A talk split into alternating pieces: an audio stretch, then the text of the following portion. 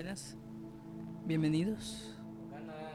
Aquí, ah, vaya, otro día. Otro. Otro dólar. Otro dólar. No, ojalá. Este. este, vaya, hoy, ¿qué episodio? 12. De. Vaya, la taberna de Lich. Ya tiene rato que. Tiene una semana que no nos vemos. De viernes racista. Técnicamente. Ah. Técnicamente, el papá de este compa era muy racista. Claramente Estados Unidos. Eh, bu- bueno, tema de hoy, tema clásico. Episodio 12, episodio de casos de la vida. Este Andamos con, con casos de la vida alergias. real. Me Alergias, pica mucho la nariz. Alergias de, de- de la vida. Alergias a la vida, efectivamente. Entonces, señor, hoy es el episodio 12, ¿no? Ya vamos despidiéndonos de la primera temporada de la Taberna de Lich. Así mero. ¿Cuántos episodios van a ser? Según yo, son 12. No, Más no, un ova. Ah, no le sabes demasiado. A ver, cuénteme, ¿de quién vamos a hablar hoy? Pues un, un compía de por ahí del norte, muy del norte, claramente. No del norte donde no tienen agua, de más al norte donde tienen menos agua, ¿no? Donde tiene menos agua, pero más dinero. Exactamente, exactamente. Este, un compilla de por ahí de los años 70, 70, 80. Por ahí, por ahí. Este, vaya, lo, lo pueden ver aquí. aquí. Atrás de nosotros para que nos este. Piqué el ojo. Ajá. Este, Theodore, ¿cómo es? Theodore Robert Bundy. O más conocido también para la bandita ahí, Ted Bundy. Un, asesino camarada. por ahí. Fíjate que lo conocí cuando estábamos en la secundaria. Sí, sí, sí. Pero no sabía que iba a terminar así. Ya ves. Sí, no. Los caminos de la vida. Sí, no son muy azaroso este asunto. Y así. Vaya.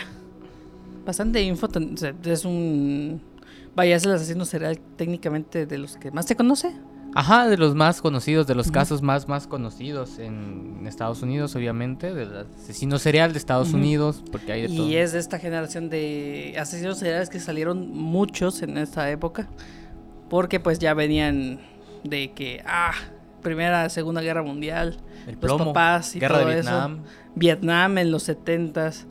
De hecho, creo que este su papá creo que estuvo en lo de Vietnam. Y como regresó y todo eso, pues Era racista. ya ves cómo, cómo, cómo pasa esto de que van a guerras los papás y luego los hijos son los que terminan pagando pues, un terror psicológico Sí. bien cabrón. Pues vaya, que es más o menos el desarrollo que se tiene mucho con los asesinos seriales. Diría Después de un una guerra hay como que una generación de asesinos seriales. Diría un amigo, no soy racista, soy xenófobo. XD. XD nomás. A ver, ya compartió el link por todas partes. Ya. Por cierto, dijimos que esto es la taberna de leche, ¿sí, verdad? Sí, dije que es el bueno. episodio número 12 de la Taberna de Lich. Todos los episodios que llevamos de la primera temporada están en Spotify. Ajá, sí nos Buscarnos pueden como la escuchar. Taberna de Lich. La o taberna de Lich. Bueno, también en Anchor, por si usaran Anchor, Anchor, sí. directamente. Sí, sí. Ujú. Y hoy está, es- bueno, también nos pueden escuchar cuando estemos en vivo, nos pueden escuchar en 91.7 FM. En Facebook, Amistad FM la primera. Por la página web amistadfm917.com. Y hoy descubrí, así de pura casualidad, que estoy vivo. No, eh, que eh, quien nos da el host de la radio, o sea, la plataforma que nos da el host para tener la radio en línea, también tiene una aplicación y yo no lo sabía. Hmm. Entonces, eh, también nos van a poder encontrar próximamente. O sea, si no les saben entrar a, a- a una página, digo, no, no tiene nada de malo. Pero si se les hace más cómodo usar una aplicación, la aplicación es Seno Radio con Z. Seno, se pronunciaría Sino,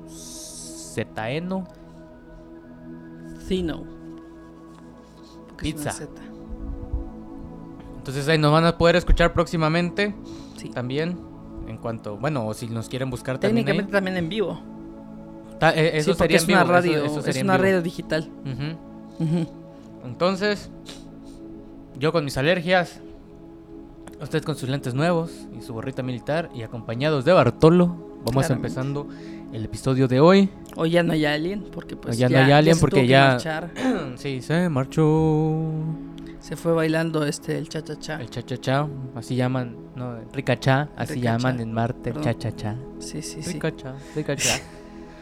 bueno, Theodore Robert Bondi. Así menos. Nacido en Cowell el 24 de noviembre de 1946, fue un asesino en serie estadounidense. Después, ah, fue un asesino en serie estadounidense, perdón. Después de más de una década negándolo, confesó que cometió 30 homicidios de mujeres y niñas estadounidenses. No es racista, es xenófobo. Que cometió en siete estados de Estados Unidos, o sea, por esos estados, Estados Unidos, hay estados, obviamente, entre 1974 y 1978, o sea, hace en cuatro, cuatro añitos. Sí, más o menos. Era speedrun, 30. estaba haciendo speedrun. No, hombre. Estaba, estaba viendo cuántos en cuántos, este, en cuánto tiempo y psh, se aventó ahí récord. Sí, sí, sí. Bueno, Y bueno, creo que sí sería. el número real de, de víctimas se desconoce. Pero pues este el cálculo de, y las confesiones que dijo son eh, de, de menos de 30. 30, De. 30. ¿Por qué se desconoce? Bueno, vamos a darle un poquito de contexto. En esa época, en los 70s, en Estados Claro. Unidos, había asesinos en serie hasta en los cereales con plomo. Ya no había tanto plomo. Bueno, seguro. Bueno, nació en el 46. Quizás un poquito de plomo o uranio, Mm, Por ahí, sí, sí, sí. Algo- Guerra Fría, sí. no lo sé. Hielos. Hielos, sí, claro que sí. Era guerra con agua fría, obviamente. Claro. Con hielitos. Sí, porque si no en cualquier momento se calentaba. Exactamente. Entonces, no sabemos qué, eh, o sea, no sabemos específicamente cuántos porque hay muchos asesinos Ah, sí. en serie. A ver, fue hijo biológico de un veterano de la Fuerza Aérea, a quien nunca conoció. Ah, mira, Vaya, Daddy Issues empezando. nada más empezando. No tiene popó. Y de Louis Cowell. Vivió sus primeros cuatro años en casa de sus abuelos maternos. Durante este tiempo creyó que sus abuelos eran sus padres Mm, y que su madre era su hermana. Es muy común, de hecho en algunos lugares todavía crían a los, o sea, cuando mamás jóvenes y tal. Muchos lo en Latinoamérica, La- dilo. todo la- por eso en toda Latinoamérica todavía se, se da esta, esta tradición. Bueno, no, Bueno, de hecho creo que es en todo el mundo realmente. Es como que Sí. típico de, ah, sí, con la abuela, porque pues no. sí, lo no, pero, eh, pero que hacen, o sea, que tratan al, a- o sea, la, la chica tiene, tiene al bebé, madre soltera, y los papás de la chica los crían a los dos como si fueran sus hijos. Entonces tienen esta relación de hermanos, como si fueran hermanos. Sí. Sí, En- sí, ya. Entonces, él creía que su mamá era su hermana mayor realmente, o sea, no pensaba que era su, su mamá, o sea, no la veía como su mamá. Qué raro. De repente después te enteras. ¿Cómo? ¿Cómo que, cómo que soy. ¿Cómo que eres mi mamá? ¿Cómo que no nací por, por obra de, de Dios y ¿Cómo que no me trajo una cigüeña? Una cigüeña. Sí, porque en ese entonces yo creo que ya solo explicaban con Sí, ah, yo creo que sí, la te trajo cigüeña. una cigüeña. Sí. En 1950, Ted y su madre se mudaron a Tacoma, Washington, con otros familiares. Allí, Luis conoció a Johnny Culpeper Bondi, un cocinero del ejército en el, con el que se casó en mayo del 51 y del que Ted posteriormente adoptó el apellido. Sí, prácticamente padrastro. Y pues como en Estados Unidos se tiene que poner a fuerzas el apellido en la familia. Sí, esas adoptando tradiciones raras. Ey, el vato andaba así de, qué ganas de una mamá soltera. En los Y pues 70, pasó. en los 50, en los 50. Digo, era cocinero, ya ganaba Era bastante cocinero. más de Sí, ya, ya ganaba, ganaba como cualquiera. 3 dólares en los 70, ya era uno. ya un- ya se podía terrenos. comprar tres terrenos, construir dos casas y de paso un Ferrari. Exactamente. El matrimonio tuvo cuatro hijos, pero Ted nunca creó un lazo afectivo con el marido de su madre. Mm. Es común, digo, llega de repente un vato, se casa con tu mamá y dices, ah cabrón, ¿y este quién es? Ah, Exactamente, pero recordemos que igual él pensaba que era su hermana, ¿no? ¿Será que él pensaba que, que- Más que nada creo que deberían ser celos, ¿no? igual y el vato como- pensaba que era su cuñado. Sí. Y bueno, ¿no crees que se preguntaría por qué yo también tengo el apellido de ese vato? Ah, quién sabe. Bueno. en general, Ted Bundy tuvo una Infancia. Una infancia, entre comillas, normal, ¿no? O Sí, sea, técnicamente normal para esa época. sí. Este, Claro. racismo. Normal ya- para esa sabes. época y normal para Latinoamérica. Actualmente. Actual. Actualmente. Bueno, eh, Ted Bundy fue un estudiante aplicado y con buenas notas en la Universidad de Washington y en la Universidad de Puget Sound en Tacoma. Consiguió una licenciatura en psicología. Además, trabajó en varios lugares, pero pues no duraba mucho en los trabajos, me- se parece a mí. En el, Sí, era yo. 67, en el 67 se enamoró de Stephanie Brooks, em, a quien también se le, le decían Dayan, ¿no? Una joven, ey, qué, buena, qué buen apodo, Dayan, Dayan. Dayan. Suena- Una joven de una familia acomodada, ¿no? Sí, de o sea, hecho te iba a decir, suena aquí muy. Suena no muy clase baja, eh. Sí, Sí, suena, sí. suena, suena a dinero. suena a, a gente promedio, Suena como cuando te depositan en cuando te cae la beca. Cuando te cae la beca. Brooks fue el sueño hecho realidad de Bondi, pero dos años después ella se graduó en psicología y terminaron la relación por considerar que su pareja era indiscreta y carecía de objetivos claros en la vida. O sea, O sea, le dijo, pinche No me vato meco, convienes, eh". no, pinche vato tibio. no, no me conviene, No le me dijo. Ya fui a terapia y ya, ya, fui- vi ya que me no. apliqué terapia a mí misma. Eso no te se puede. título y de repente, inmediatamente. Sí, claro, te ya. autoterapiaste en, en- en un segundo. Un segundo, perfectamente. Eh, Bondi nunca superó la ruptura y se obsesionó con ella. Manteniendo contacto a través de cartas, porque antes no existía. en- No, no había WhatsApp. No, no había WhatsApp, entonces no, te podían bloquear y tal, ¿no? Tal vez muchas llamadas, pero casi no usaba mucho porque. Ay, pinche facturonana con llamadas, no. Sí, claro que Era sí. más fácil mandar cartas. Y eh, lo que hacía, pues, es que este vato le escribía cartas. Ah, bien coiteco. No me di cuenta, salió el acento, perdón. Eh, para intentar reconquistarla, ¿no? Sí. Regresa conmigo, todavía te quiero. Abandonó los estudios durante un tiempo y después regresó a la Universidad de Washington para matricularse en Derecho.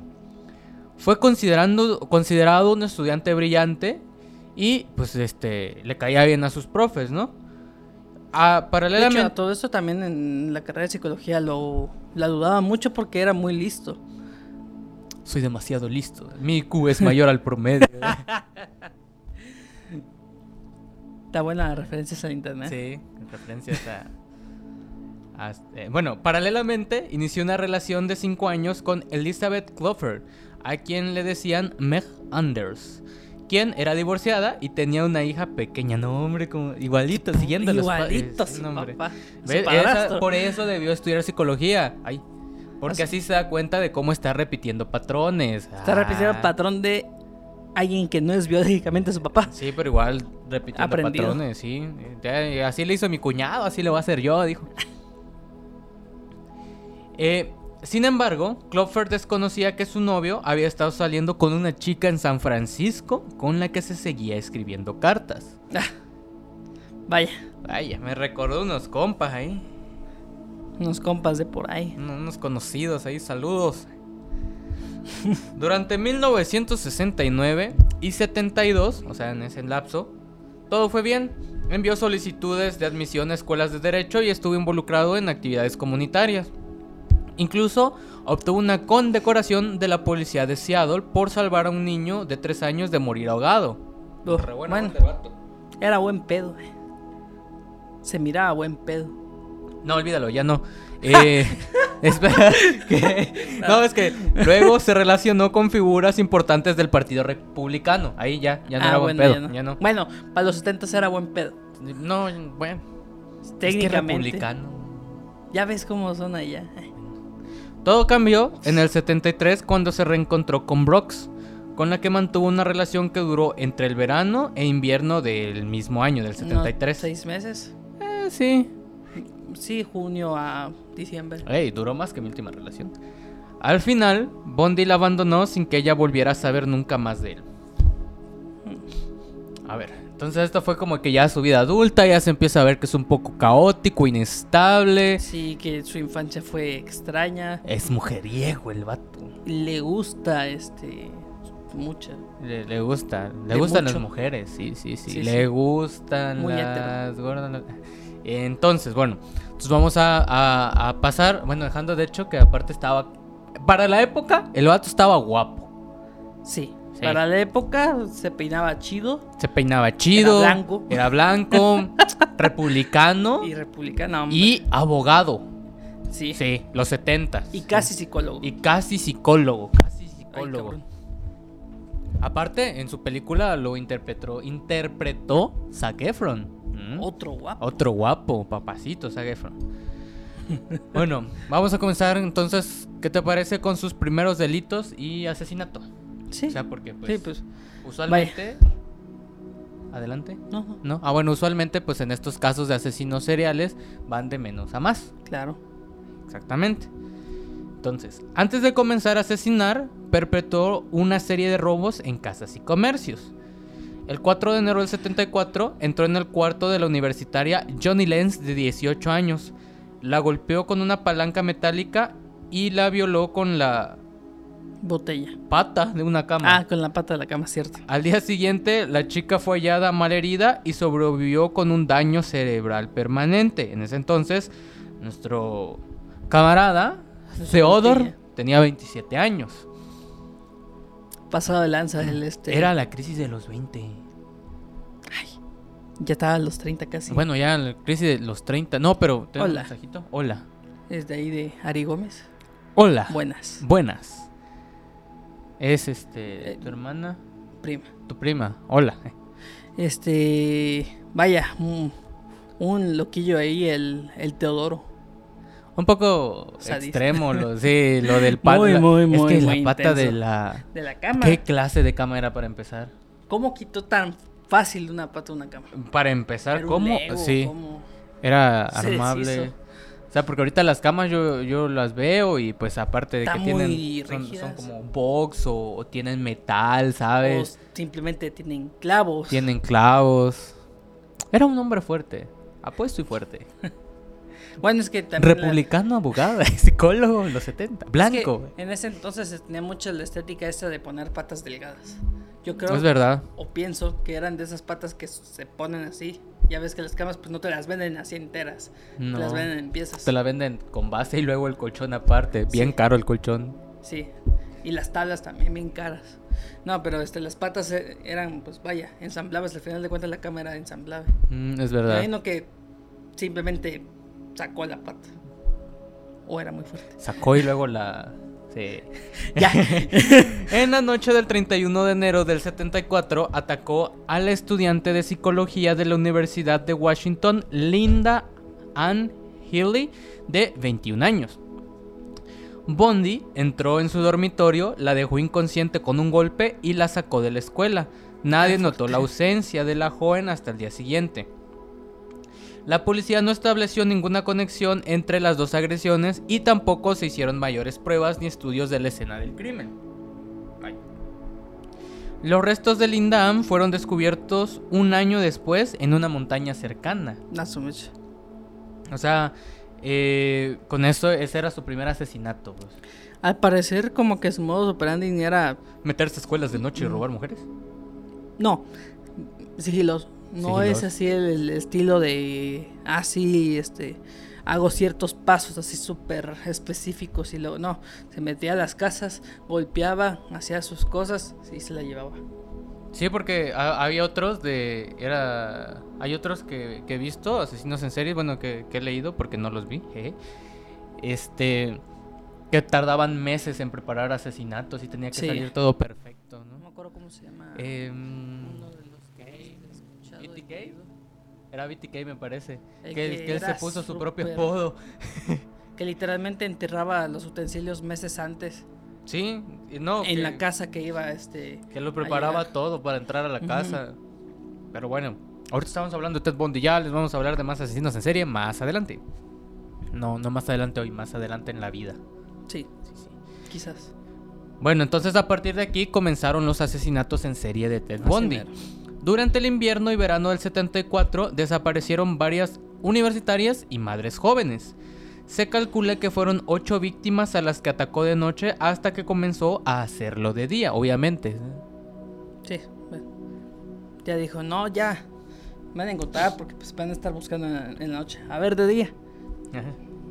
La policía había iniciado una investigación. O a lo mejor se desvelaba mucho. El señor de la noche. Sí, no tienes. Es que, ah, es que soy, soy abogado, tengo que trabajar en la mañana, mejor de día. Sí, pues tenía Sí, que hacer sí, muchos divorcios. sí, tenía que hacer muchos divorcios en esa época. Claro. Los 70, claro. Sí, sí. La policía había iniciado una investigación y contaba con descripciones acerca de un hombre que solicitaba ayuda a chicas que jamás volvían a ser vistas. Por eso le decimos que el vato era guapo, agraciado, tenía labia, hacía aguas con esos vatos que saben hablar bonito, no les hagan caso en banda, luego está bien locos. El individuo tenía la particularidad de ir cargando con libros y llevar un, en- un, un brazo enyesado o encabestrillado. Encabestrillado es cuando te lo ponen en, en tablitas, ¿no? Aquí le dejo un mensaje que nos dejan. Dice, eh, es, es mi tío, es, es, es Gulliver Besares. Saludos, tío. Dice, un saludo, está muy bueno el programa, pero terrible la vida de los asesinos cereales. No comer cereal. Felicidades, primos. Al asesinos, asesino el Choco Crispis y todo. ¡Ey! Se me adelantó eso. Aquí está. Me perdí tú.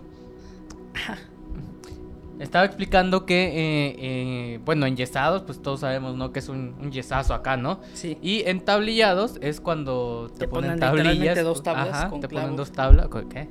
Sí, también te ponen Te clavos. clavan los. Qué bueno que ha avanzado la medicina. Sí, Sí. actualmente ya, ya no es tanto poner mucho en, en las piernas. Sí, ya. ese tipo de cosas. Sí, se agradece. Un yesito y listo. Tenemos otro mensajito del producer, me parece. Asesino sé. Asesinos cereales. ya ves, ahí. Son de esos que ponen este la leche y luego el cereal, ya ves. Sí, sí, sí.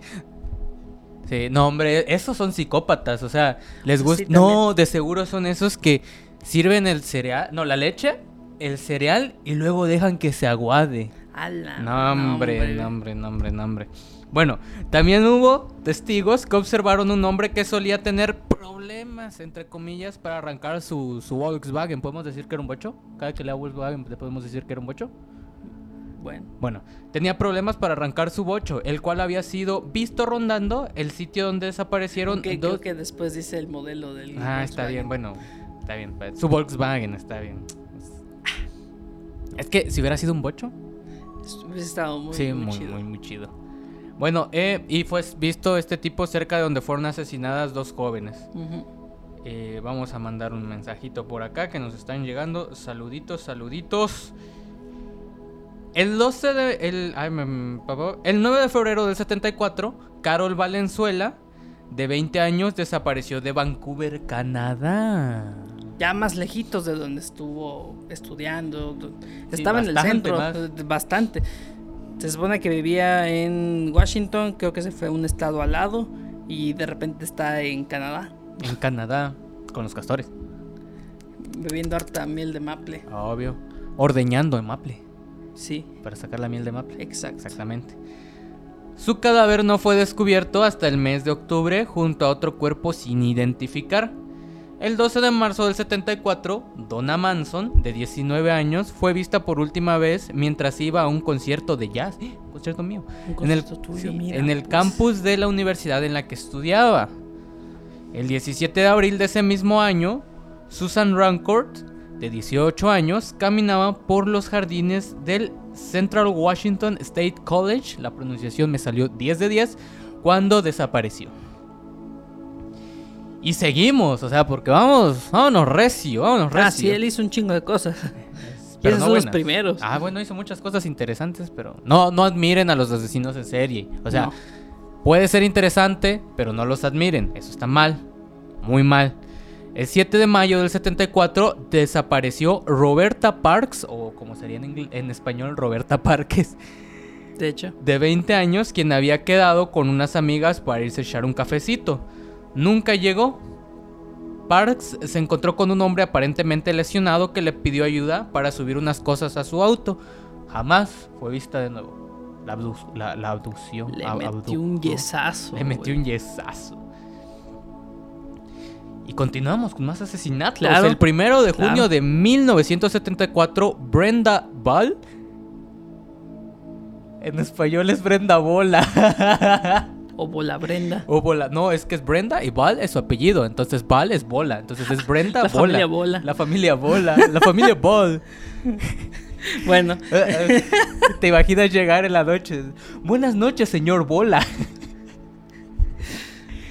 Ah, acordé por- de, como el señor Barriga. Sé que su apellido era Barriga, ¿no? no o no sé. ¿No, verdad? no me acuerdo. No, pero es que imagínate apellidarte bola. Bueno, de 22 años salió de la taberna Flame en Murray, en Washington, después de comentar a sus amigas que iba a buscar a alguien que la llevara a Sun City, esto es en California. La última vez que la vieron estaba hablando con un hombre con el brazo en un cabestrillo. 19 días más tarde se descubrió que Bola nunca llegó a su destino. En la madrugada del 11 de junio del 74, Geor- Georgian Hawkins, de 18 años, perteneciente a la fraternidad Kappa Alpha Theta, así como en las películas gringas. Ya, de- claramente por algo es de una película gringa. Sí, sí.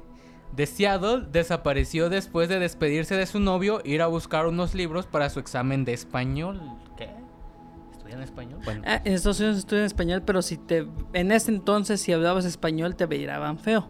Ahorita ya no, ahorita es como que Ahorita te "Oh, miran peor. ta- Depende. si, si es una este, señora con lentes, tal vez te va a ver feo. Una Karen. Por eso. Una Karen, sí. es Claro que sí. Pero este, ahorita es como que ay, hablas español. Ah. No, Ya, pero sería, sí, ah, you talk Spanish. Y, Y te te le da 20 contestas, sí. y luego te ofrece puedo darle el jardín o algo así. segurísimo, segurísimo. Probablemente. No soy racista, estoy xenófobo. Su compañera de habitación y la encargada del dormitorio reportaron su desaparición a la mañana siguiente de este de Georgian Hawkins. El 14 de julio del mismo año, la universitaria Janice Odd dejó una nota a su compañera de habitación avisándole que se iba en bicicleta al parte del lago Sammamish. Ahí se le vio conversar con un hombre que tenía el brazo enyesado y le pedía ayuda para cargar libros en su auto. ¿Cuántos yesos tenía este tipo? güey?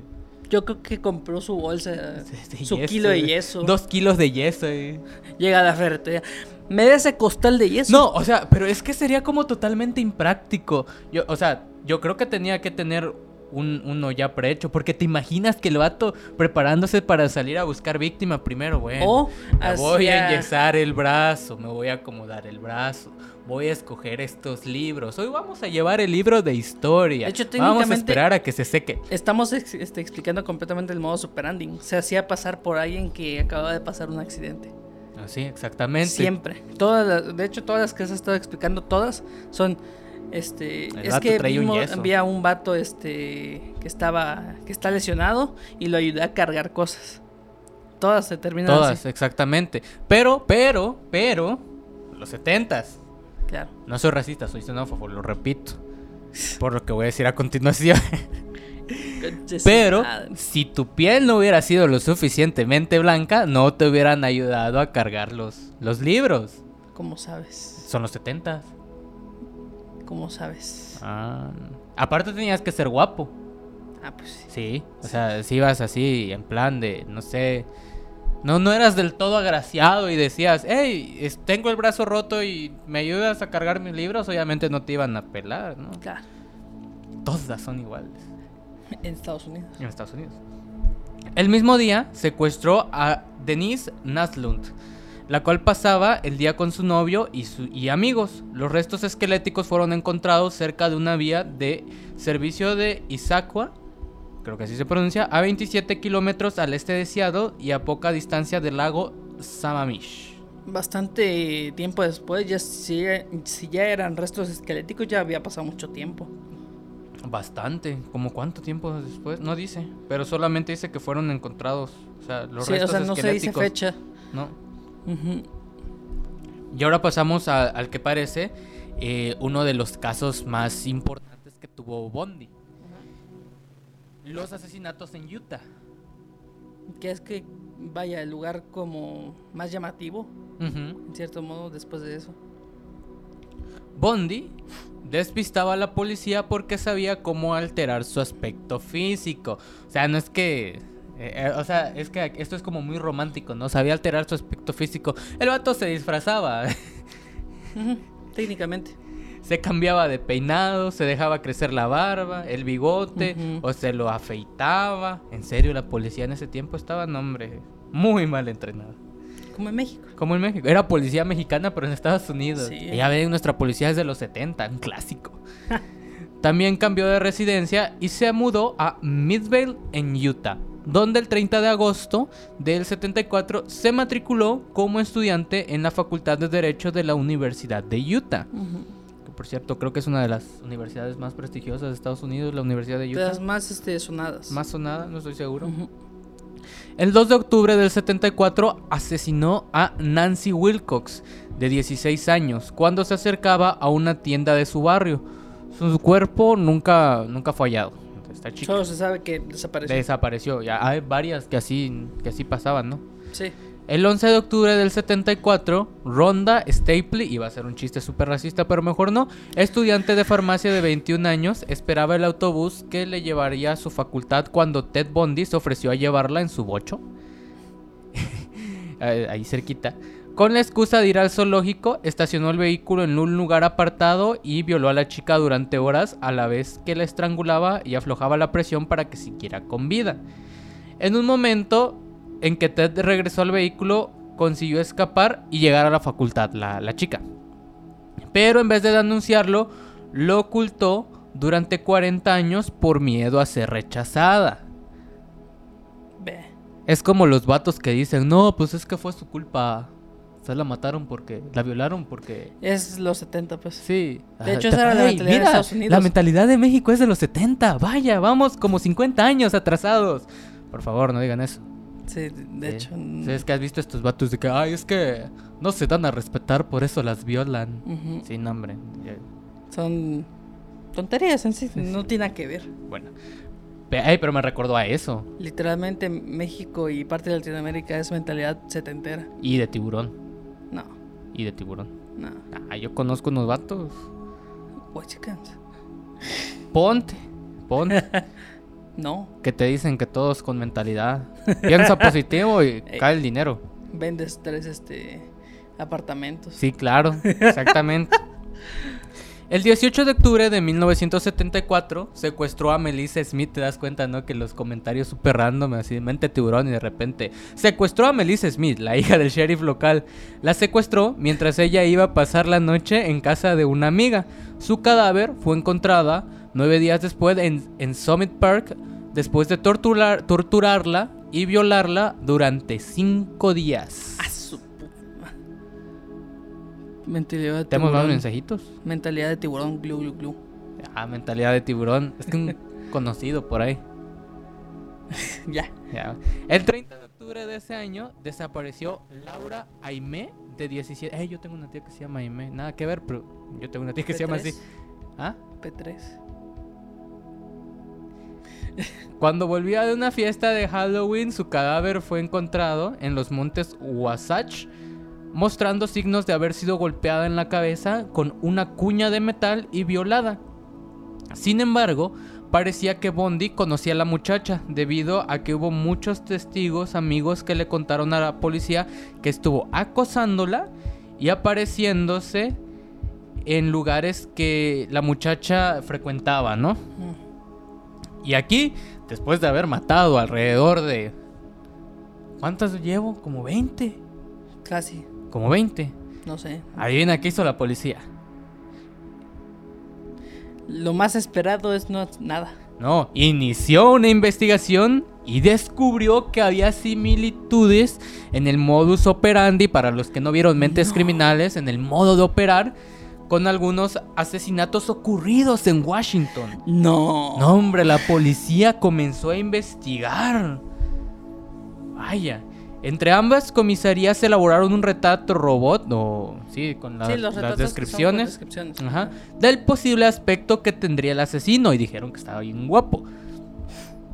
¿Por qué, por qué tardó tanto la, la policía en, en comenzar a, a- a buscar o a decir si este asesinato se relaciona con este? Tal vez el hecho de que todas fueron vistas cerca de un vato con un brazo roto Sí. y libros tenga algo que ver, pero no sabemos por qué en los 70, o sea, pero ah, es- o sea, soy la policía ahorita, no sabemos. Y se debe a que en los 70 Mucha habían como que es verdad. 7, 8 asesinos en serie activos al mismo Sí. tiempo. Así que bien podías salvarte de uno y luego caminar dos cuadras y encontrarte con otro. Se supone que por lo menos creo que son cinco personas que han asesinado personas te topas en toda tu vida. Que claramente no, no, no sabes, pero... ¿Cómo? te No, te- no, no- entendí lo que dijiste. No, Que te puedes llegar a, este, a topar con gente que ya haya matado personas Ah, en toda tu vida. Es con cinco asesinos en serie. Bueno. Sí, ¿no? Sí, más o menos. Es la estadística global, pues. Por la cantidad de asesinos en serie que han existido, pues. Técnicamente. Y... Sa- ¿Sabes qué es algo gracioso que dice la policía de México? En México no existen los asesinos en serie. Así que bien podría, no estoy dando ideas, pero bien alguien podría convertirse en asesino en serie y copiar las ejecuciones del crimen organizado y nunca encontrarían que es un asesino en serie. Porque la policía de México siempre dice eso, no existen asesinos en serie en. México. Este. Siempre pasan después de una guerra. Ajá. Sale una generación de asesinos en serie. Periodos de violencia. Y date cuenta que ya pasamos una guerra aquí en México. La guerra contra el narcotráfico. Exactamente.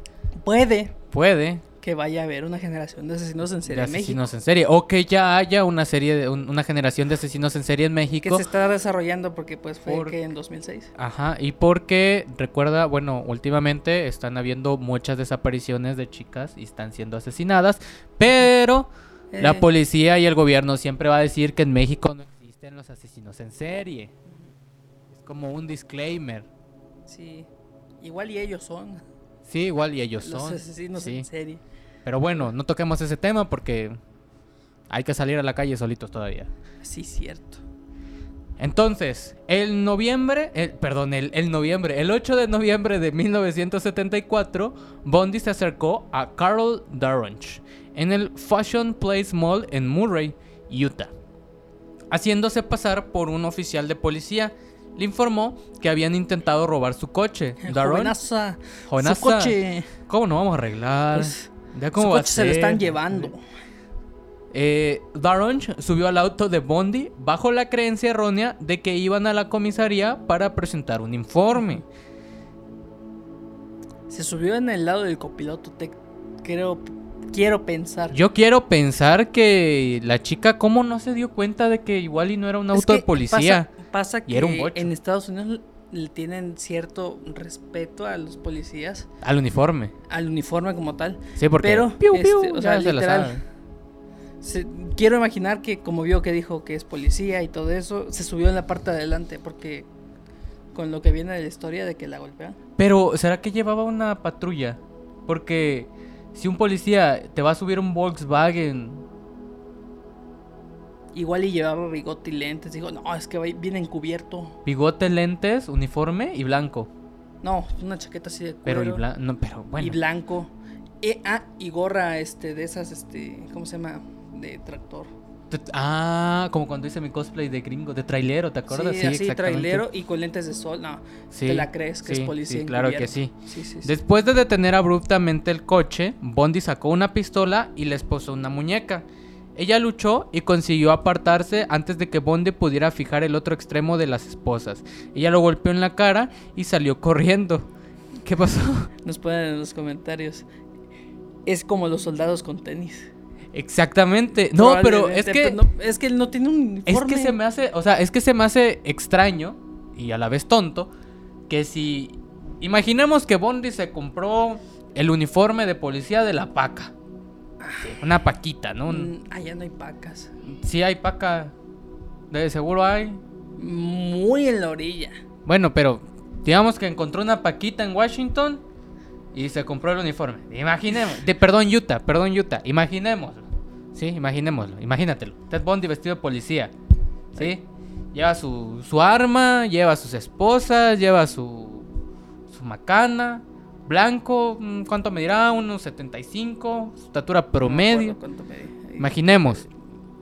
Te dice, oiga, este, señorita The Runch, está jovenaza. Se están llevando se su están carro. llevando su carro. Allá afuera se lo están llevando. Véngase, vamos a ir a checarlo dónde está. Vamos a ir a este a ver cómo se lo roban. Pero, ¿y el. el carro? Espérate, es que eso es a lo que voy. O sea, se me hace extraño e interesante porque yo creo que si, si eres un policía no le vas a lle- llegar a decir a, a- a- la chica, oiga, joven, jovenaza, se están robando su carro, lo vi que se lo estaban robando. O sea, si eres mexicano, sí. O sea, sí, sí, policía mexicano, sí. Pero Sí. este era policía, en teoría era policía gringo en Utah, ¿no? Así de, eh, se están robando su coche.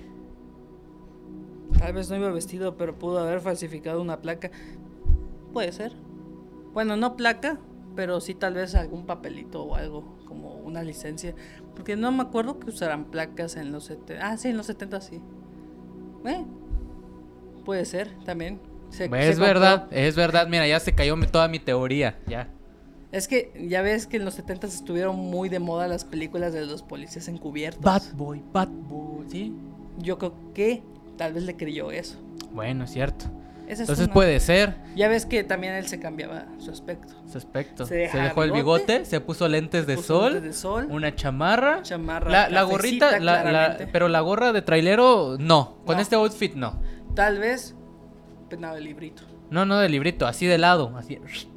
Clásico. Clásico así. Con las patillas largas. O tal Sí. vez ese peinado que tiene ahorita.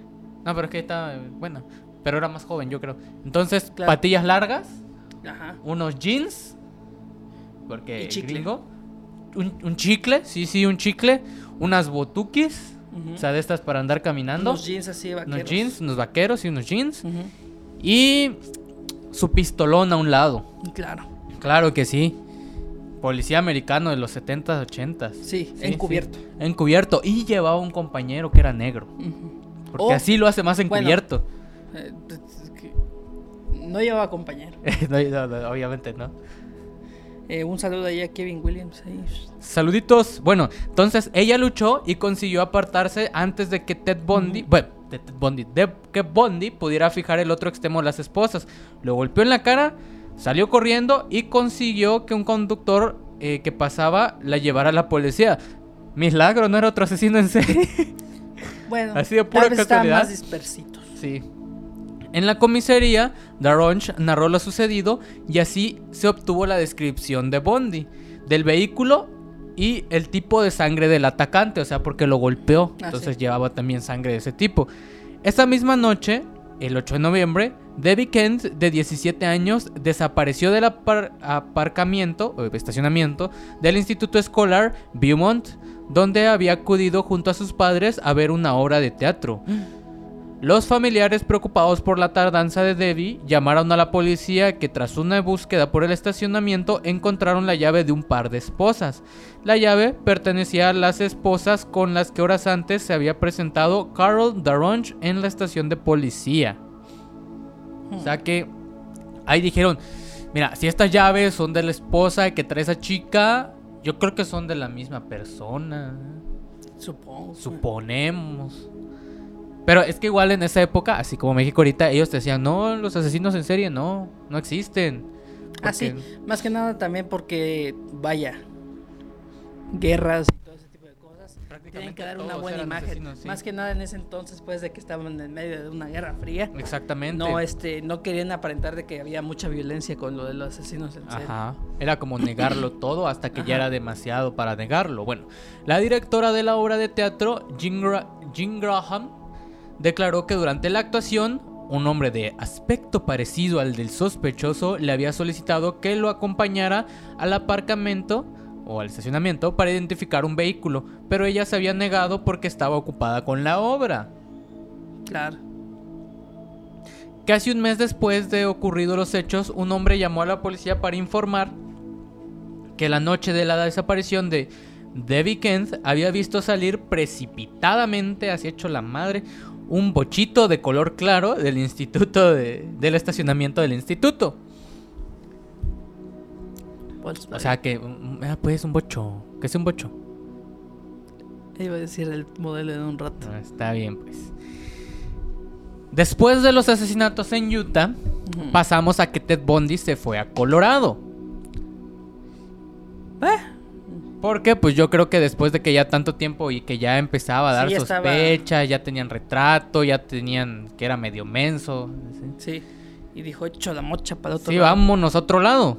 Porque eh, no sé si todavía siga siendo así, pero hasta donde yo en- tengo entendido, las policías y la jurisdicción eh, de la ley van por cambiando estados. por estados. Bueno, en ese entonces era así, pero yo creo que ya no. Bueno, o ¿Tú sea, crees que no? Tal vez la base ahí. de datos de los sí, sé que tal vez que creo que estaba en la parte en la que estábamos describiendo al- cómo venía vestido Ah, y pone Pedro Infante. Pedro Infante. ¡Ey! ¡Ey! Se fue en avioneta, nunca regresó y decían que estaba vivo. Ted Bundy, Pedro Infante. Mm, teoría conspirativa. Ah, ¿Puedes parar a Bartolo, por favor? Bueno. Eh, entonces les decíamos eso, no de eh, no, no se, no se queda sentado Bartolo. Les decíamos que en esa época al menos cada estado tenía como su... O sea, estaban las policías y todo lo que quieras, pero cada estado, y creo que hasta la fecha, se sigue rigiendo con sus propias leyes, así como eh, los que hacen ilegales los chetos, ¿no? Bueno, es que creo que hasta ahorita ahí en Estados Unidos tienen sus bases de datos de criminales en todo el Estados sí, Unidos. o sea, es que ya O sea, ahorita comparten, ya pero sé gracias que a hay tecnología jurisdicción por estado. eso. Sí, me imagino que es como aquí en México. Tenemos cada estado una constitución diferente, pero hay leyes que van por encima aún Por- así ah, a esa exactamente. Bueno, entonces de aquí pasamos a Colorado. No creo que en algún estado sea legal este, matar y violar. Ahí te voy a contar unos datos interesantes de que hay cierto lugar en cierto cierto este lugar de México. Ah, cierto. Que, ah, es que- que son creencias. Ponte, pero es legal tener relaciones desde, o sea, tal cual, Sí, desde sí. los 12 años. Sí, sí. Ah, pero son creencias. Sí, aguas con la No le podemos hacer nada, dice. Bueno, continuamos. El 12 de enero 75, Carlin Campbell, de 23 años, acompañó a su prometido, el doctor Raymond Gadowski, eh, tremendo apellido, a un seminario en Aspen, Colorado. Mientras descansaban en el salón del hotel, ella regresó a la habitación para buscar una revista. El doctor Gadowski y sus hijos decidieron ir a buscarla al ver que no regresaba, pero no la encontraron. Chal.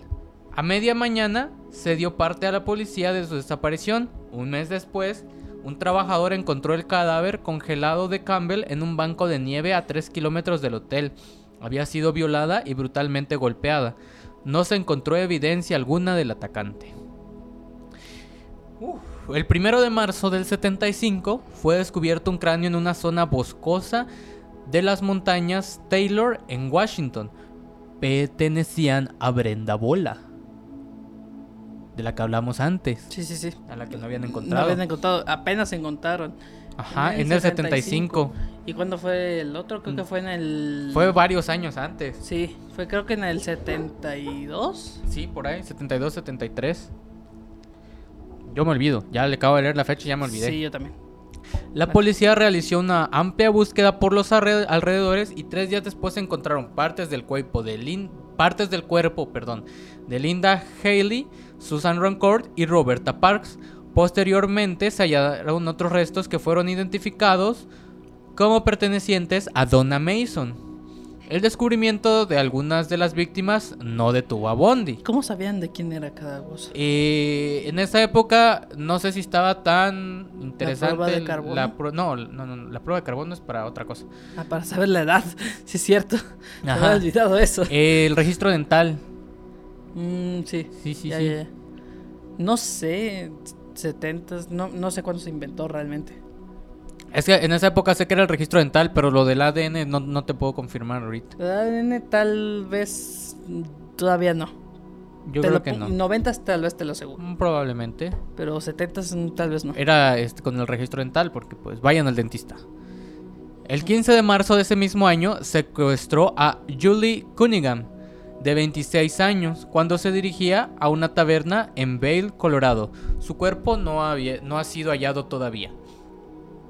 Todavía, o sea, todavía, o sea, no. hasta ahorita. Todavía no. El 6 de abril de 75, tras discutir con su marido, Denise Oliverson. Ah, mira ese apellido de allá del... Ese ya suena más gringo de lo normal. No, más, más para allá, de Inglaterra para arriba. Suena, suena europeo. Sí, sí, como vikingo y todo eso. Suena literalmente a un apellido que claramente no viene de Estados Unidos. Claramente. Será porque conquistaron como... ¿Cuánto, cuánto tiempo fue? 500 años antes. Exactamente. bueno, de 25 años, decidió ir a visitar a sus padres en Ground Junction, Colorado. Denise no regresó aquella tarde, pero tampoco llegó a casa de sus padres. Desapareció y su cuerpo aún no ha sido encontrado. Nueve días más tarde, Melanie Coley, de 18 años, desapareció cuando regresaba del instituto. Un trabajador de caminos descubrió su cadáver el 23 de abril.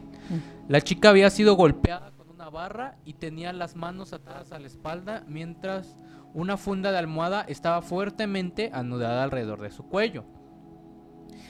El primero de julio del 75, Shelly Robertson, de 24 años, decidió viajar por el país practicando autostop, lo peor que se te pudo haber ocurrido en los 70. Si no saben qué es autostop, es de RAI. O sea, Sí, viajar de RAI. El estar este, en cada estado. En sí, lo que es ser mochilero, pero sin pagar gastos de viaje. Y en una pésima época. Sí. Sus amigos no se preocuparon demasiado cuando pasaron varios días sin verla. Hubo testigos que la vieron en una gasolinera hablando con un hombre que conducía un viejo camión. El 21 de agosto su cadáver fue descubierto por dos estudiantes en el pozo de una mina cercana a Georgetown, Colorado. Vaya. Ay. Uh, pequeño momento para respirar, por favor. Acabo de leer al menos 30 asesinatos. Ted Bundy nunca aceptó en los juicios los asesinatos que él había cometido. Siempre había dicho soy Sí. inocente, ¿sí? Lo más común. Siempre lo niegan. Siempre. Y entonces vamos allá a la última parte de nuestra historia. La identificación y la posterior captura. Debido al retrato eh, robot que tenían, una amiga cercana a Meg Anders lo reconoció como Ted Bundy. Meg también llamó de manera anónima a la policía sugiriendo que su novio podía tener algo que ver con las muertes. Si quieren, regresamos al principio de la historia y no sé si se acuerdan que Meg era una de las chicas con las que salía Ted. ¿Sí? Por eso decía su novio. Porque creo que nunca terminaron. Yo creo que no. O sea, yo creo que nada más se fue y se marchó. Es como que sí, sí, regreso en un, en un tiempo. Relación a distancia. La distancia en los 70. En los 70. Me voy, no terminamos. Ahí vuelvo.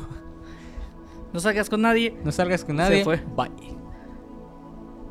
Eh, bueno, a pesar de que se facilitaron fotos recientes de Bondi a la policía, los testigos fallaron al hacer la correspondiente identificación porque pues, se disfrazaba, porque obviamente, sabes, ¿no? Que cuando uno se rasura se quita como 10 años de encima. La policía desechó esa pista para enfocarse en otros informes. La atención hacia Ted Bundy se disipó hasta algunos años más tarde. Bondi adoptó la estrategia de trasladarse de un estado a otro para evitar que la policía descubriera sus patrones. Esto porque en esa época la policía estatal y todo eso no se compartían tanta información como, como lo hacen ahora. Con el paso del tiempo, sus ataques se volvieron cada vez más erráticos y temerarios, o sea que ya iba directamente a matar y ya no lo pensaba tanto, ya no se, ya no esperaba que el yeso se secara, no, no, se, se olvidó el libro de historia. Ya le aventaba la cubeta con yeso. Sí, exactamente. Algunas de sus víctimas se convirtieron en testigos, lo que más tarde haría posible el enjuiciamiento de Bondi.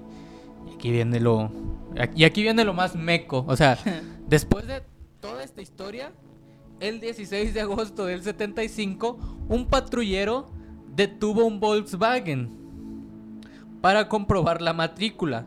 El sospechoso se dio a la fuga, pero fue detenido poco después. En el auto se encontró una palanca de metal, esposas, cinta y otros objetos, y eso, que dieron inicio a una investigación a gran escala en torno a Theodore Robert Bondi. No fue por las mujeres asesinadas. No fue por estar viajando de estado en estado. No fue por el retrato robot. No fue por las testigos. Fue porque a un policía se le hizo sospechoso que alguien llevara un palo y cinta. Claro. Claro que sí, y por eso fue arrestado. Lo más normal, digo. Sí, claro que sí. Llegas a la tiendita, señora, eh, me, da, me da un tubo de estos de cobre, unos dos kilos de yeso, porfa. Normalmente las capturas... Tiene de las esposas, ¿eh? de esas de peluche. Ah, De estas de peluche. Sí, no, porfa. ese- e- Era muy común que los, las capturas de los asesinos en serie no fueran la cosa más grandiosa, déjeme decirle. Casi no son persecuciones. No es como en las series de, No, vamos, no, eh, ¿cómo eran? Eh, FBI y pum, entraban. No, no, no. Era porque a alguien se le hizo extraño que alguien llevara tanta cinta y Sí. eso en el maletero. Di- de- cosas de, de, de, de- de atrapar asesinos. Sí, lo normal. Y después de ser arrestado, comenzaron los primeros juicios, en este caso el primer juicio, el 27 de febrero del 76. A ver, te voy a decir por qué era el juicio, por secuestro agravado. Tenía 29 años y entró a la sala con la confianza de que no existían pruebas suficientes contra él. Sin embargo, Carol Daronch lo señaló como el hombre que intentó secuestrarla y amenazó con matarla. Él dijo, ni te topo, ni te topo. Pero pues no tenía coartada. Claro. El 30 de junio del 76 fue sentenciado a una condena de 15 años de prisión con posibilidad de libertad condicional. En prisión, los médicos le efectuaron pruebas psicológicas y toxicológicas, concluyendo que no era psicótico, no le entraba duro, duro a las drogas y tampoco era eh, coiteco promedio, digo alcohólico, y que tampoco sufría algún tipo de daño cerebral. Los resultados de las pruebas permitieron seguir preparando procesos en su contra. Mm, vamos bien. ¿Pero qué pasó? Que este Ted Bundy, aparte de estar bien guapo, era más inteligente que un policía promedio de los Estados Unidos, De los 70. de los 70. Y también de ahora. Y Quizás actual, sí. Ah, sí, Sí, sí. sí, sí. Entonces, durante los preparativos del segundo juicio, Bondi despidió a sus abogados y, defendió, y decidió defenderse él mismo. Porque recuerden, él también es abogado. Él es abogado, claramente. Por ese motivo, se le permitió visitar la biblioteca, ya me acordé qué pasa aquí, la biblioteca de la Corte de Aspen en Colorado. El 7 de junio del 77 saltó desde la ventana de la biblioteca, lesionándose el tobillo. Aún así, eludió a la policía durante seis días y sobrevivió robando y durmiendo en una cabaña abandonada. La policía, la policía lo volvió a atrapar cuando trataba de robarse otro Volkswagen. Claramente le gusta esa marca. ¿Por qué será que le gusta esa marca? Eran bochos, ya te dije, eran no, no, no. Es que esa marca era alemana. Ah, no era racista, era xenófobo. La frase del día. Volvió a escapar el 30 de, de diciembre del 77, trepando al techo de una de las estaciones de la cárcel, para desde ahí acceder a otra parte del techo que desembocaba en el armario de un departamento vacío. No pongan cárceles cerca de departamentos, por favor. Esperó a que no hubiera nadie cerca y salió por la puerta delantera de uno de los departamentos de los funcionarios de prisiones. Ay, no. Hasta la mañana siguiente, pasadas 15 horas, no se dieron cuenta de que se había escapado. Esta vez huyó a Chicago y Florida usando el seudónimo de Kenneth Misner. Y, este, pues, ¿qué crees que hizo? No sé, lo mismo. Sí, seguir asesinando. Sí, obvio. El 14 de enero del 78, el edificio. Ah, este, este es la, este es- creo que es la peor parte. El edificio de la fraternidad Chi Omega de la Universidad de Florida estaba semivacía cuando Nita Naeri volvió en la madrugada. Le extrañó que la puerta estuviera abierta y decidió esconderse. Vio salir del edificio a un hombre con una gorra azul y una carpeta envuelta en un trapo. Creyendo que habían asaltado la fraternidad, fue en busca de su compañera Karen Chandler, a la que encontró tambaleándose por el pasillo herida gravemente. Otra compañera, Katie Klenner, fue hallada con vida aunque malherida en su cuarto. Esta es la parte en donde se mete y empieza a entrar en los cuartos y empieza a atacar, ¿no? A las chicas que pudo atacar. La policía encontró el cadáver de Lisa Levy, que había sido golpeada en la cabeza brutalmente. También estaba el cadáver de Margaret Brownman, estrangulada mientras dormía con un golpe en la cabeza que le destrozó el cráneo. El resto de las chicas no pudieron aportar más pistas, salvo el testimonio de Nita Nairi.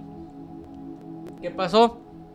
Bondi entró a estas eh, habitaciones donde, de facultades y todo eso. Y comenzó a entrar en los cuartos de las chicas. Y les comenzó, mató a dos y hirió a otras dos más. O sea, iba de cuarto en cuarto matando, matando a las chicas. Hasta que se dio cuenta pues de que alguien podía llegar o tal y, pues se salió, ¿no? Sí. Y se llevó algo que... Y se llevó algo que no sabemos qué era. O no sé qué es. No, no sé qué. No lejos de allí, Bondi atacó a Cheryl Thomas, quien sobrevivió a una paliza brutal. Su cráneo fue fracturado en cinco lugares, tenía la mandíbula rota y un hombro dislocado. La joven sufrió pérdida permanente de la audición y problemas de equilibrio. En la escena del crimen se encontraron evidencias corporales como cabello y sangre del autor. Y este es. Eh, lo siguiente es como lo más extraño, lo más perturbador. El 9 de febrero del 78 secuestró a Kimberly Leach de solo 12 años. En Lake City, su amiga Priscilla narró a la policía que había visto subirse una camioneta blanca con un hombre del que no pudo aportar más datos. Bondi la secuestró mientras regresaba a la escuela por un bolso olvidado. La convenció para irse con él y la llevó a un lugar aislado para agredirla sexualmente. Murió durante la violación. Ocho semanas después se encontró en Florida el cuerpo de Kimberly. Creo que esa fue la víctima más joven que, tuvo registro, 12 años. Tras el asesinato de Leach, Bondi, por alguna razón regresó a su apartamento en Tallahassee. Al parecer, se deshizo de la furgoneta blanca que utilizaba y casi fue detenido cuando intentaba robar otro vehículo. Escapó cuando la gente no lo dejó solo mientras revisaba las placas del coche robado. De regreso a su apartamento limpió el lugar de huellas, robó un...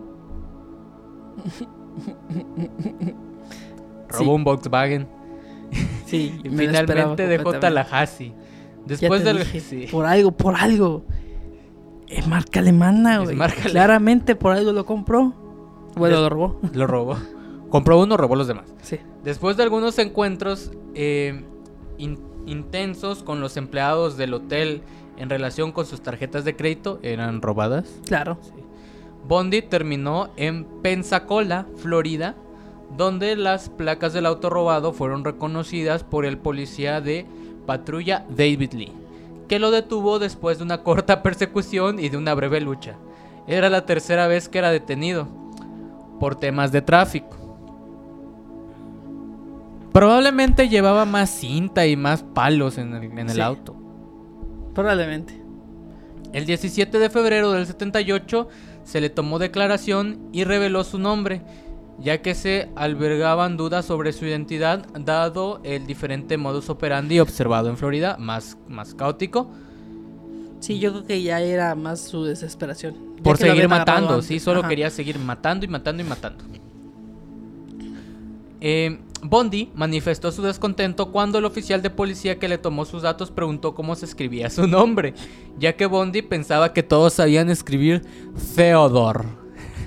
Es que también, pinche nombrecito. Theodore.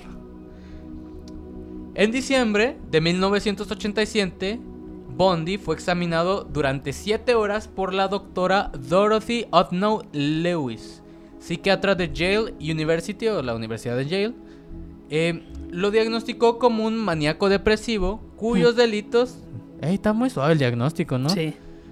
Cuyos delitos ocurrían normalmente durante los episodios depresivos, retractándose después para afirmar que sufrió un trastorno de personalidad múltiple. ¡Ah! Vean Moon Knight. la doctora Lewis finalmente concluyó que la sociedad se encontraba ante un psicópata. Sí, claro. Gracias, te dije, doctora Lewis. te dije, era un vato que le ponían leche y luego el cereal. Sí, exactamente, y esperaba que se aguadara. sí. sí. Y era algo. como este Moon Knight. De seguro le pusieron ahí un tazón, una leche y un cereal y ahí dieron el diagnóstico ¿Vieron el orden? No, es psicópata. Es psicópata. Sí, Sí, sí, psicópata, sí. sí. Otros profesionales que estudiaron a Bondi lo consideraron un caso especial. Era, era sádico, necrófilo y carente de sentimientos de culpa. Como, como que con orgullo, este vato es necrófilo, ¿no? Encontramos un necrófilo. Necrofilia. Y con la necesidad de hacer daño a otros para obtener placer sexual. Bondi le explicó con detalle su infancia, en especial su relación con sus abuelos maternos Samuel y Eleanor Conwell.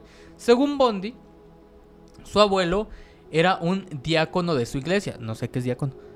La descripción estableció a su abuelo como un tirano abusador, lo normal. Bueno, no debería ser normal, No, pero lo no, normal. No, no, no es normal. Bondi lo describió como un Racista. que odiaba. Que, mira, odiaba a los negros, a los italianos, a los católicos. Cabrón, dijiste la N-word en y Facebook. los judíos. ¿Sí? O sea, tenemos unos mensajitos ahí, me parece. Es que mira, el vato ponía primero la leche, luego el cereal y al último el tazón. Ah, sí, sí. Los sándwiches los hacía de jamón, pan, jamón. Sí, sí, sí. Sí, sí. Pues y su, abuelito era racista. claro que sí. Bueno, yo, yo tengo Tiene, tiene familia sentido. racista. Probablemente es, este, el abuelo nació en los 1800. Lo más seguro. Mm, 1900, probablemente mil- inicios Ah, de no, 1900. no. El vato nació en Nació en- 1940. Bondi nació en Ajá. 1940. ¿Cuántos años tenía sus papás? Pero los en esa ¿Como unos época los 20? sí, pero los 30? abuelos eran eras abuelo ya a los 17 años, pues en esa época si había sobrevivido a la guerra, obviamente. No había guerra. Finales de esa- 1800, le pongamos, principios de Por 1900, finales de 1800. Claramente tiene que ser racista ese señor. Claro que sí, claro que sí. De seguro tenía dos esclavos cuando era joven, dos o tres esclavos. de hecho, sí. probablemente se sacó Y de un onda. plantío de cuando- algodón. Se sacó de onda en los 40 cuando los vio combatiendo. Exactamente. Él los mataba, de seguro. ¡No! ¡Aquí hay enemigos! Además, declaró que su abuelo torturaba animales, golpeando al perro de la familia y maltratando a los gatos de los vecinos. Vaya, era un señor que ya estaba muy mal. Sí, era, era un gringo estándar de Texas ahorita. También le dijo a Lewis que su abuelo Era un norte de Monterrey. era, era de Monterrey el vato. También le dijo a Luis que su abuelo mantenía una gran colección de pornografía en su invernadero, donde según sus familiares, Bondi y un primo, y un primo de él, Primo. perdón, un primo de él, no mío, ¿no? Se colaban a mirar porno durante horas. También dijo que Samuel Cowell montaba en rabia violenta. ¿Porno de qué época? De los, de, de los que sería 50. 50, ponte. A su máquina, ¿y con qué lo reproducían? Ah, VHS tal vez. VHS no, es, de- creo que ya no es de existía. esa época. ¿No? No. Bueno, Es de más o menos 80. Tal vez, eh, pero dice era una 70, colección. 80. A lo mejor eran revistas, estamos malinterpretando. Probablemente eran revistas. revistas, las primeras del conejito. El este Labón, el Jafra, ya sabes. Sí, lo, lo que hubiera a la mano. No había Golden a las 12. No. No había Eh, tele. También dijo que Samuel Cowell montaba, bueno, se enojaba cuando el tema del padre del muchacho era tocado por familiares que solían ex- expresar escepticismo ante la historia que daba. O sea, como el abue- su abuelo decía que era su hijo, pues, pero obviamente cuando le decían, no, carnal, obviamente, ya tiene 60, dude, ya ni te funciona, ¿sabes? Entonces, eh, pues se enojaba, ¿no? Sí, carnal, es mi hijo, ¿cómo no va a ser mi hijo? Aquí somos cristianos, devotos y racistas. Claramente. Claramente. Eh, Bondi describió a su abuela como una mujer tímida y obediente, quien ingresaba de forma esporádica a los hospitales para someterse a tratamientos por depresión, a lo mejor una lobotomía y No, las lobotomías no, no habían en los 70. Espérate. que- 50, 50. le pongamos 50, No. 60. Las lobotomías eran de los 40. Ah, va, va, va. Ya para esa época ya no, ya no las Ya usaban se porque dieron, se dieron se- cuenta. se dieron cuenta. Sí, sí, sí. Sí, sí. Hacia el final de su vida, Bondi dijo que se convirtió en agorafóbico. ¿Podemos googlear qué es agorafóbico? Vamos a Me googlear acuerdo qué es que lo googleé cuando lo estaba leyendo, pero no me acuerdo. Espérate, lo googleé. Ah, no, espérate, si yo tengo el stream. Sí. Agorafobia. Miedo a los lugares y situaciones que pueden ocasionar pánico, impotencia o vergüenza. Eso tendría sentido del por qué le diagnosticaron, del- le diagnosticaron TID. Exactamente. Porque le daba miedo eso, inmediatamente otra personalidad. Pero, Ah, bueno. eh, se supone que con este miedo evitas lugares que te hagan eh, sentir se- pánico, encierro, impotencia o vergüenza. Creo que soy agorafóbico. En enero de, de 1989, Bondi fue entrevistado por James Dobson. Una tarde antes de su ejecución, porque pues eh, sí, creo que no lo mencionamos. Ah, sí. Fue... a su eh, máquina. Pues lo mandaron a la silla. Sí, en ese entonces pues se tenía como método este la muerte, eh, no era una inyección como esa actualmente, sino que era una silla eléctrica. Le, le dieron unos toquesones. Pikachu, usa trueno. Bzz. Le, le dieron unos toquesones así de Tesla no- usa trueno. Sí, y exactamente. Ah, ¡Ey! tremendo chiste.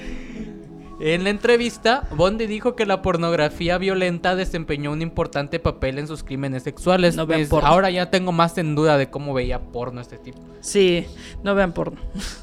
Según Sí Bondi, cuando era un niño encontró fuera de casa en el supermercado local en una farmacia porno suave y de Ah, vez en cuando encontraba libros pornográficos con contenido explícito. Espérate, voy a googlear algo antes de. Porque. ¿Soft porn? No. ¿Por qué voy a.? ¿Hard porn? No sé. Este. A ver. A ver. ¿Cuándo se inventó el VHS? Sí, claro, tenemos que tener contexto de eso. 75. Sí. Entonces, ¿cómo veía? A ver. ¿Te imaginas que tenía uno de esos proyectores de cinta, men? ¿Cómo veían películas? ¿Cómo veían No voy a poner de porno. En los. ¿Qué sería? 50. 50. Ujú. Ujú. Eh, eh, eh, eh, eh, eh, eh, eh. No creo que tuvieran un proyector. Eh, No sé, era un tipo racista, tenía que tener un proyector para seguir haciendo propaganda racista. Es que no existían los discos, no existía este. El VHS. Lo dejemos en que era un misterio. Quiero pensar. No, no, es que no, no, no es que solamente se me ocurre un proyector o revistas. O diapositivas. Las pasaba rápido, Las pues, pasaba rápido. como video. Digo, al final de cuentas, una, este, una cámara hace eso. Sí, bueno, sí. las- los proyectores de ese entonces, de esas épocas, usaban un rollo gigantesco. De imágenes y las pasaban rápido. Que, Era hecho, pues, porno, era porno de cine mudo. ¿Te Digo, imaginas la escena o- y de sea- repente el texto descriptivo? Ah, oye, oye. y siguiente escena de nuevo. clap. Clap, clap, clap, clap. Pasa de la siguiente escena. Órale, pues, Bartolo, te dejó mal el alien, ¿verdad? Este. Digo, tengo entendido que la época del porno así muy intensa fue en los ochentas. Fue la época en la que se inventó el porno realmente. No, o sea, O sea, si él ya veía. tal- no, no, no. se- Espera, ¿qué te ese- parece si seguimos con la historia en vez de discutir acerca del porno? Es que yo. este, bueno, es que descubrí quiénes eran los que inventaron el, A ver, ¿quiénes videos. inventaron los videos? No porno? me acuerdo el nombre, pero Eh. sí sé que eran dos tipos que tenían un club este nocturno ilegal. Ah, tiene sentido.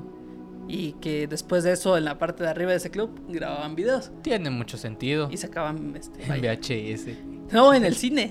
Ah, oh. Había un cine para adultos. Pero no cine mudo, obviamente. No, ya. Ah, sí, De, ya- de ya hecho, había se supone sonido. que en los 40 ya existían los videos con sonido.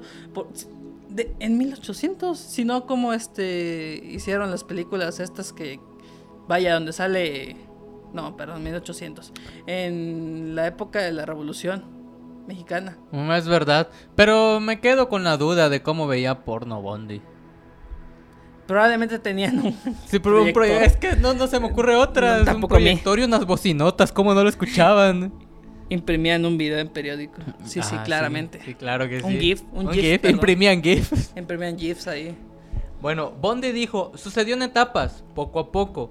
Mi experiencia con la pornografía en general, pero con la pornografía que presenta un nivel alto de violencia sexual una vez que tú, eh, que, bueno, una vez que te vuelves adicto a ella. Y esto lo veo como una especie de adicción igual que otros tipos de adicción.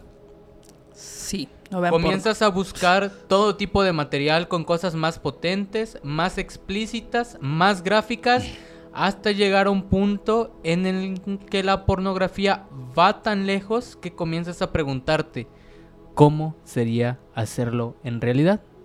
Después de eso, No vean porno. no vean porno. De hecho, sí te Después de- trastorna bastante.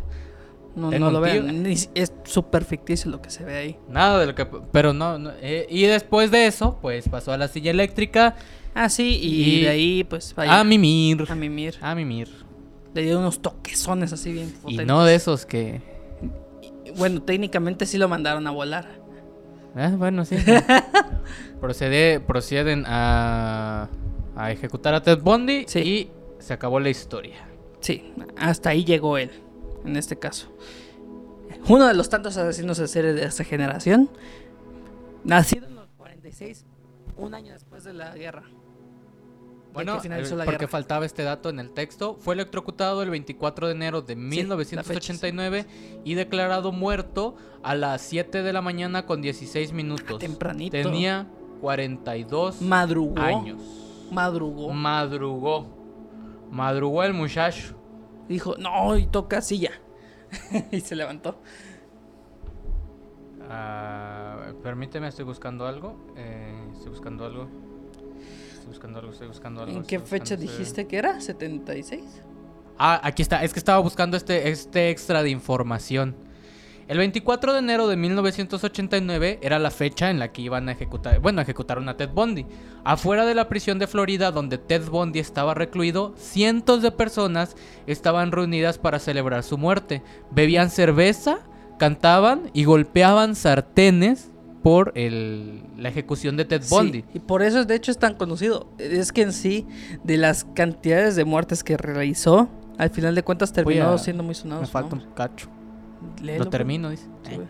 También había un buen número de medios de comunicación que le dieron seguimiento al juicio. El primero de un asesino serial en ser televisado en los Estados Unidos. Sí, señores, se televisaban los juicios desde Ted Bundy, un asesino serial, así como Johnny Depp y Amber Heard ahorita. Sí. En su última noche con vida, Ted Bundy llamó a su madre dos veces. Sin ganas de comer algo en especial, Bundy consumió la cena estándar que se le daba a los presos: bistec, huevos, papas fritas y pan tostado. Se dice que eran tantos sus nervios y ansiedad que apenas probó sus alimentos. El método elegido por las autoridades para la muerte de Bundy fue la silla eléctrica. Un total de 42 testigos acudieron a presenciar el desenlace de Ted Bundy.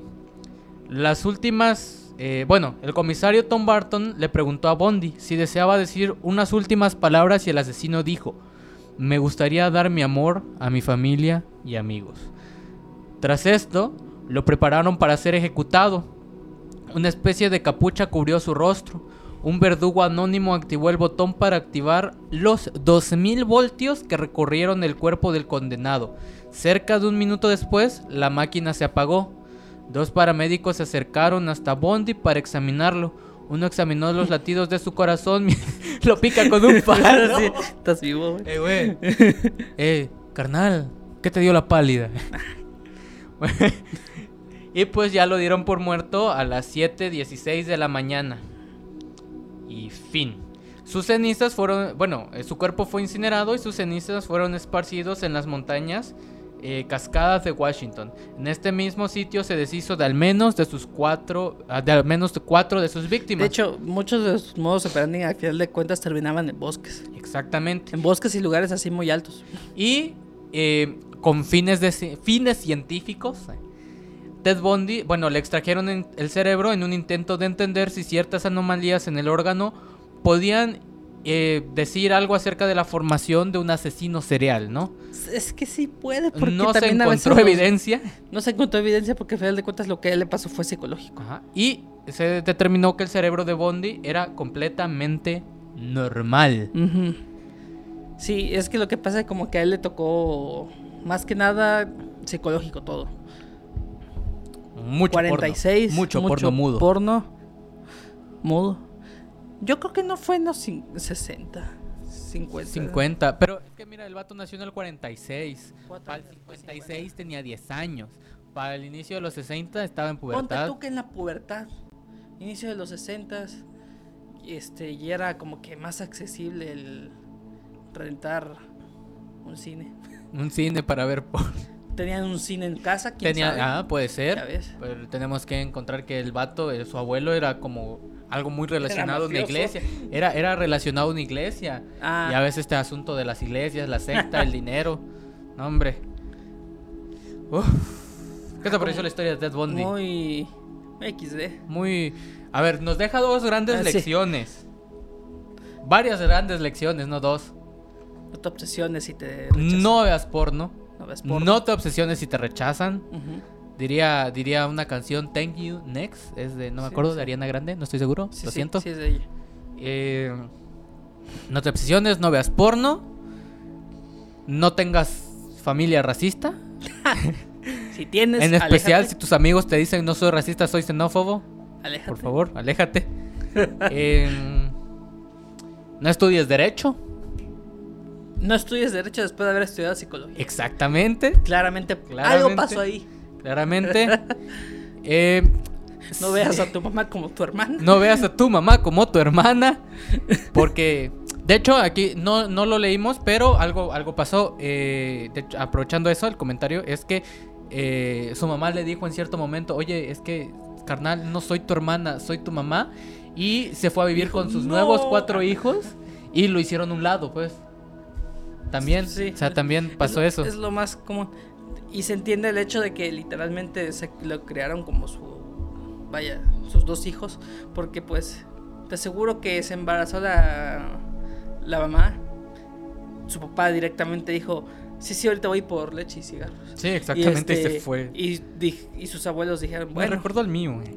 Ni modos, quédense aquí. Ni modo, y pues ya le, como son la familia religiosa es algo muy común que te, para que la hija no sea vista de mala manera, digan que el niño es este es su Sí. hermano, es su Sí, hermano. que lo adoptaron. que lo adoptaron. Ay, muy prohibidas ellos. pues. Sí, claro que sí, obviamente.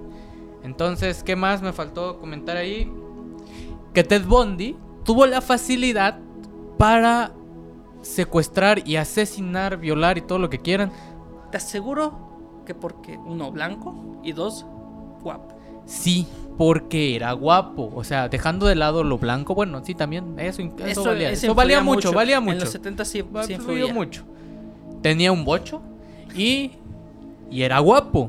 Entonces, esto lo ayudaba a que cuando las chicas se acercaban decían, bueno, este tipo está, está guapillo, es blanco, tiene coche, eh, Güey, o sea, es un bocho. se ve joven. Es- o sea, dude, es un bochito. Un bochito. Pues se subían y pasaba lo que pasaba. No, no, no quiero decir nada porque esto eh, en la actualidad hablar o de decir eso es como muy decir no que las, las chicas que, que pasan por Eh, las eh, situaciones actuales. tenemos aquí a ¿Qué pasó? Gil Tenemos a Gil. Nos dice, un Buen comentario. sí, bro, cuando se rompen las figuras de autoridad, posible que ocasione conducta antisocial criminal. Él, él es psicólogo, él sabe de estas cosas, así Él que estuvo antes también. lo que dijo, sí, escuchen Elemental a las 2 de la tarde. Entonces, eh, gracias por el comentario, Gil. Y efectivamente, cuando se rompen las figuras de autoridad, puede pasar eso. Exacto. Me pasó, ¿no es cierto? Ay, Cuidado, cuidado. Entonces, mete un picotazo. Por Ya. lo de su mamá. Sí, Sí. literal, es que ya no tenía una figura de autoridad cuando. En el momento en el que dijo, es que soy tu madre. sí, eh, es que al principio, es que al principio, a. Ted Bundy, bueno, a, a Ted, le dijeron, eh, mira, dude, eh, no es tu mamá, es tu hermana. Entonces los criaron como hermanos, los no abuelos creo que se lo criaron hayan a los dicho. dos. Lo más seguro es que llegó con el bebé. Tal O sea, cual, es- que bebé, lo- lo y ya criaron. después nada más lo criaron. Sí, no lo criaron. le dijeron que es su hermana. Pero- pasó. tiempo después, cuando la mamá eh, se consiguió otra pareja, él, no recuerdo eh, el detalle exacto, no recuerdo si la mamá le dijo o él explorando sus archivos de Mm, sí, tal de nacimiento se dio cuenta de que su No hermana mames, era mi- su... Aquí, ¿cómo que mi hermana es mi jefa? Espérate, ¿cómo que este nací vivo? ¿Qué? ¿Comparece? Entonces, eh, cuando se dio cuenta, pues, de que era, de que era, era su mamá, no su hermana, Sí. y pues aparte esta, este, su mamá se fue y lo hicieron a un lado. ¿Y qué más nos faltó? Mm, Si está muy guapo el vato, tiene un yeso y muchos libros, no se suban. No te acerques. No se empezar. acerquen. Sí, eh, de hecho, o sea, eso puede sonar como muy... si llega alguien y te dice, no, es que soy un policía y vi que te están robando un carro, tampoco. Tampoco. En especial en México. En especial si lleva tenis. Sí. Si se ve muy guay, sí que no, tampoco. Para que te des cuenta, para que te des cuenta de que en México un policía es policía debe decir, jovenazo, ¿cómo nos vamos a arreglar? Ah, eso es más en el centro. Sí, pero así tienen que sonar. Ah, eso es más en el No centro. importa. Por eso, joven. Ah, bueno, tiene esas- que ser, es- tiene si que te ser. dice por eso joven, créele. Créele, exactamente. Entonces, ¿qué, qué- que estaba? ah, sí. Entonces, que la facilidad que tuvo Bondi para poder secuestrar a tantas chicas es porque estaba guapo. En su película lo interpreta Zac Efron. Imagínate qué tan guapo tenías que estar para que te interprete Zac Efron. Muy guapo. Definitivamente muy, muy Para la guapo. Para la época. Claro. Muy, muy guapo. Entonces eso ayudó a que los pudiera, pudieran secuestrar a las chicas eh, más fácil. Eh, no, eso puede, eh, eso puede sonar a que era culpa de las chicas, pero no, no, que, no. No. queremos decir eso, eran los Realmente 70. no, de hecho, pues, al final de cuentas el agresivo es otro. Sí, o sea, una, e- ellas no tenían la culpa de que las mataran. La que- ellas, Le querían ayudar realmente. sí, o sea, ellas lo ayudaban, lo veían guapillo. Digo, yo también veo un vato con. Yo también, ve- muleta. yo también veo a Zac Efron y lo ayudo, ¿sabes? No, o sea, yo veo un vato con su muleta tratando de cargar una morraleta bien llena. Ajá, Pues, sí, sí. le intento por lo menos ayudar. un Entonces, esta amabilidad, tenía labia y aparte era abogado. se defendió solito. Se defendió solito, no lo logró. No la armó. No pudo, güey. Amber Heard, saludos. Tenemos otro mensajito por ahí, me parece. Nada, que me puse nervioso. No, ¿Ah? que me puse nervioso. Dicen por ahí, nada. Nah. Así hablo. Así habla. Más cuando se habla de Zac Efron. No, es que No, ahí. pues es que-. Ay, si fuera aquí este, ¿cómo se llama? Superman. Superman. ¡Hola! ¿Qué pasó aquí? Eh, yo creo que ya vamos a ir cerrando el programita, ¿verdad? Eh, don Luis Fer.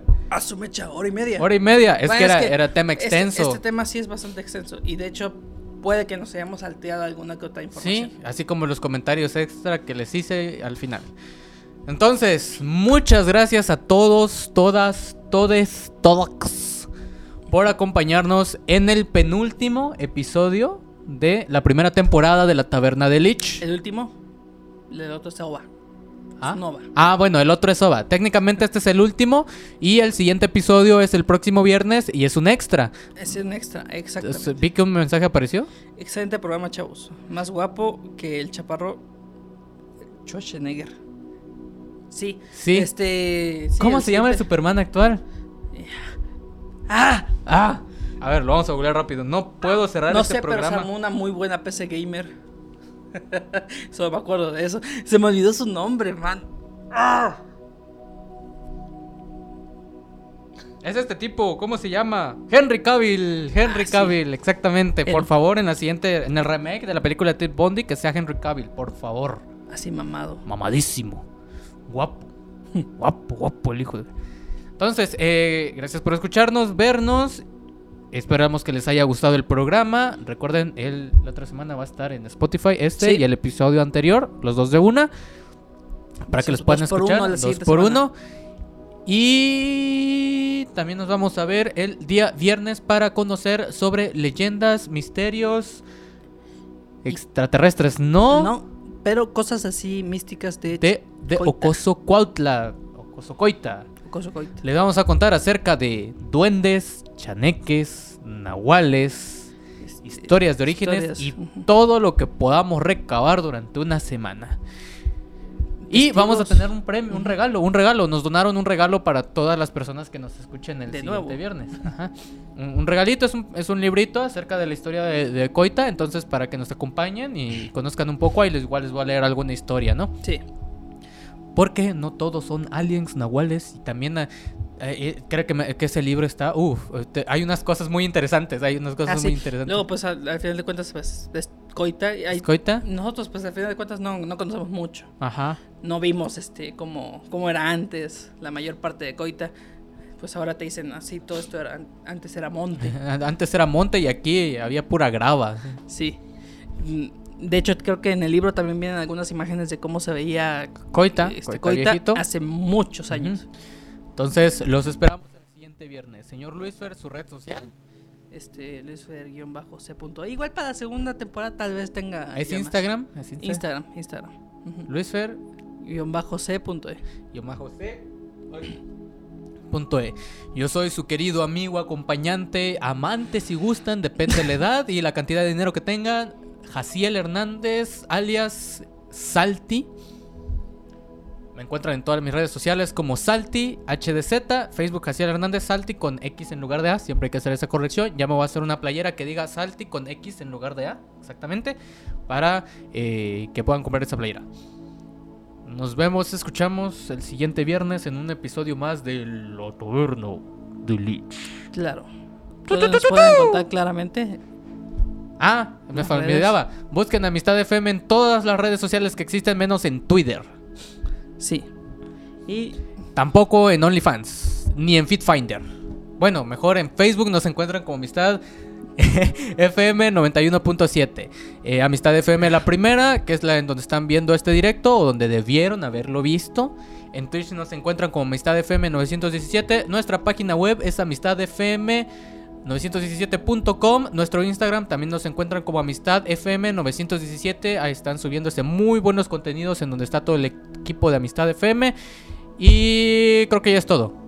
Ah, bueno, el número en cabina es 968-107-1970. Si son de otro país que no sea México, agreguen el más 52 al 968-107-1970 y nos pueden mandar mensajitos. Saluditos a todas las personas que nos estuvieron escuchando en FM, en la página web y ya es todo. No me olvido de nada. creo que no. Búsquenos en FitFinder, Amistad FM 917. Hay que mejorar el equipo, la cabina. Bueno. Sí. Yo procedo a despedirme. Los te quiero mucho. Nos escuchamos el siguiente viernes. Dejo al señor Luis Fersolito. En efecto, como todos los viernes, este, bueno, eh, aquí nos quedamos. Recuerden visitar Spotify, buscarnos como la Taberna de Lich. Y visitar también los podcasts hermanos. Ahí tenemos en Amistad FM 917, ¿no? En Spotify. Oh, aguanta. Dice, dile a Kevin Williams que nos mande su historia. Si gustas. Eh, mal paso. Conoces? Sí, Ah, hay que nos la mande. La vamos a contar. ahí la mandas. O a la página o pues ahí me la mandas a mí. Este, pues ahí visitan Spotify. Ahí está este todos los episodios del 1 a el actual. La siguiente semana sale, así que todo piola. Sino que ahí se ven.